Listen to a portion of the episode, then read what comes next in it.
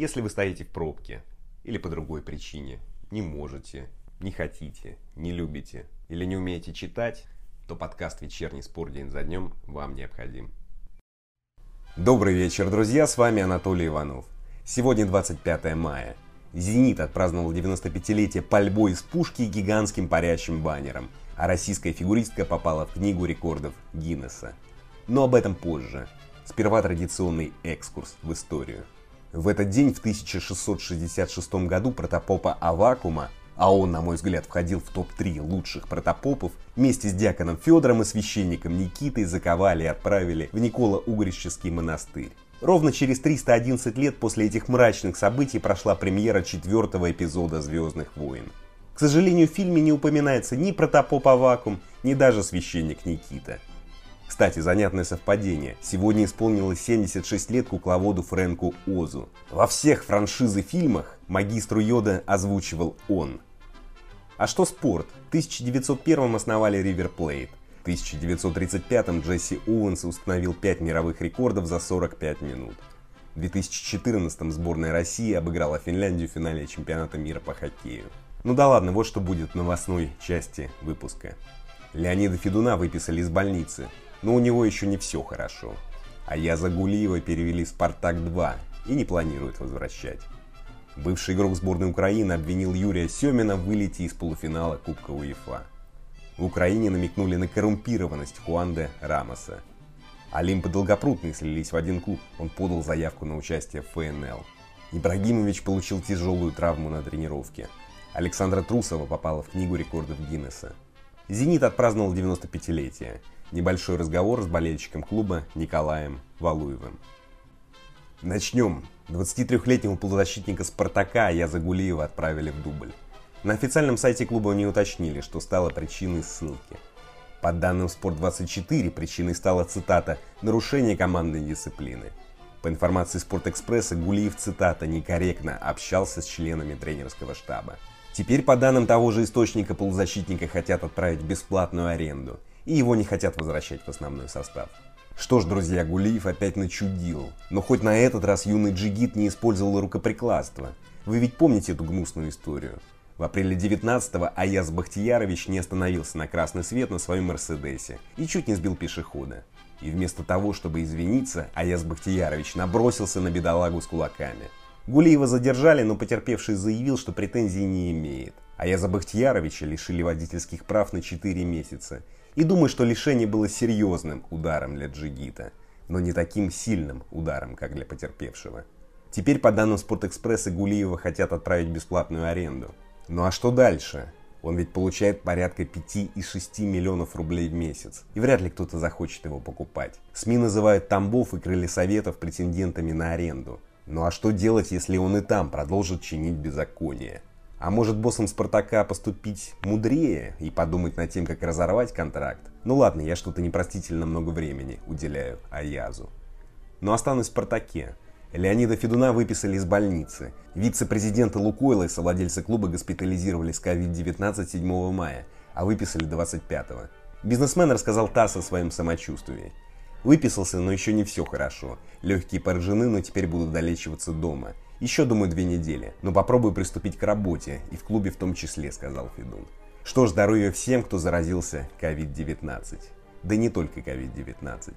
А клуб Федуна после 22 туров идет восьмым. У них 28 очков. И, к сожалению, для бизнесмена я больше поверю в то, что в ремейке «Звездных войн» все-таки покажут священника Никиту, чем в то, что «Спартак» выиграет чемпионство этого сезона. Идем дальше. Бывший полузащитник киевского «Динамо» сборной Украины и «Локомотива» Александр Алиев назвал Семина виновником вылета «Динамо» из полуфинала Кубка УЕФА сезона 2008-9. Первый матч против «Шахтера» закончился в ничью 1-1. Вторую игру выиграли «Корняки» со счетом 2-1. «Шахтер» вышел в финал, где обыграл «Вердер». И Алиев заявил, что в вылете киевлян виноват Палыч. Он заявил в разговоре с football.ua. «Считаю, что мы не вышли в финал из-за ошибки Палыча. Он набрал с поля Измаэля Бангура в матче с Шахтером. Мы должны были выиграть тот ответный матч в Киеве. У меня еще в конце был момент, когда Милевский отдал, а я пробил с 5 метров, но Пятов потащил», — сказал Алиев. Что ж, Алиев, друзья, что-то разговорился в последнее время. Впрочем, конечно, он имеет право. Но то, что он говорит, как-то, ну, очень странно. Он сам себе противоречит, выставляя себя, как бы помягче выразиться, неоднозначно. Говорит, что Палыч виноват. И при этом говорит, я пробил с пяти метров, но Пятов потащил. Наверное, Александр, это Палыч тоже виноват, что ты так пробил, верно? А еще виноват в том, что Пятов потащил.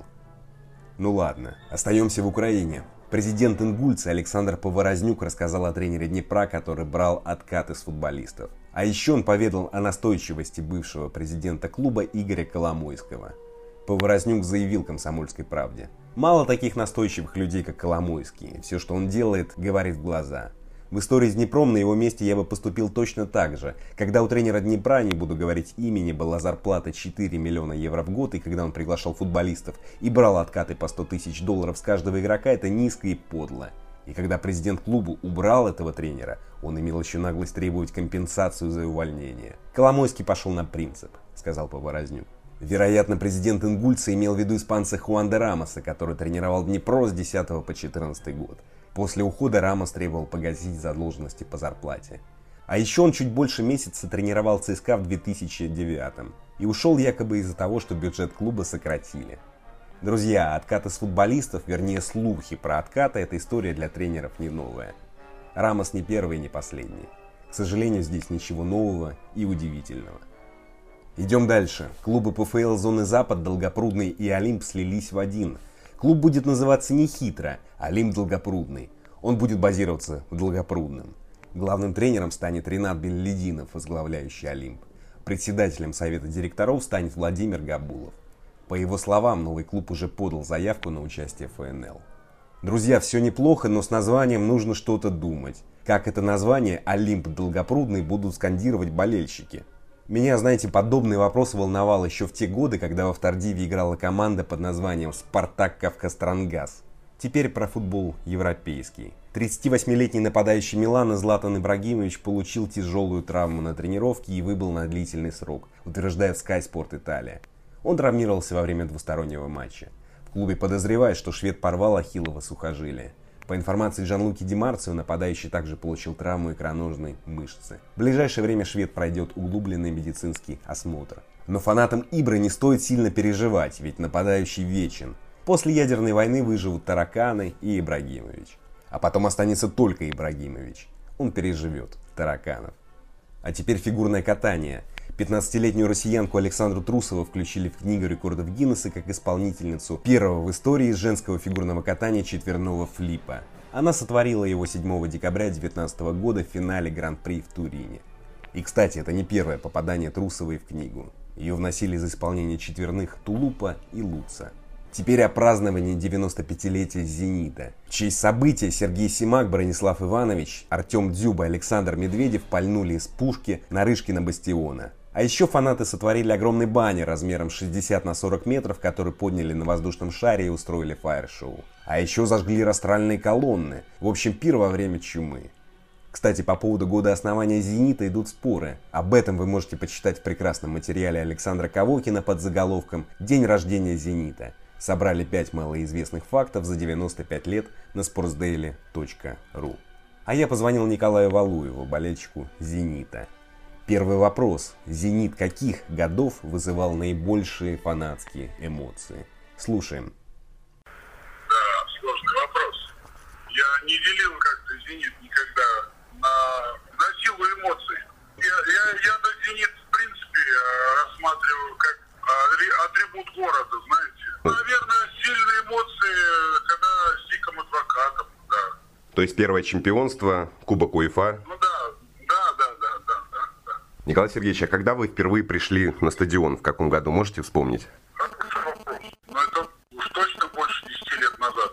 Матч, сейчас скажу. Нет, как раз, ну, матч точно не помню. Я э, хорошо помню матч, э, вот на выезде я ходил, э, когда «Зенит» играл в Кёльне, была игра, с Халимани играл, то ли еще с кем. Не помню, если честно. Назовите трех любимых игроков «Зенита».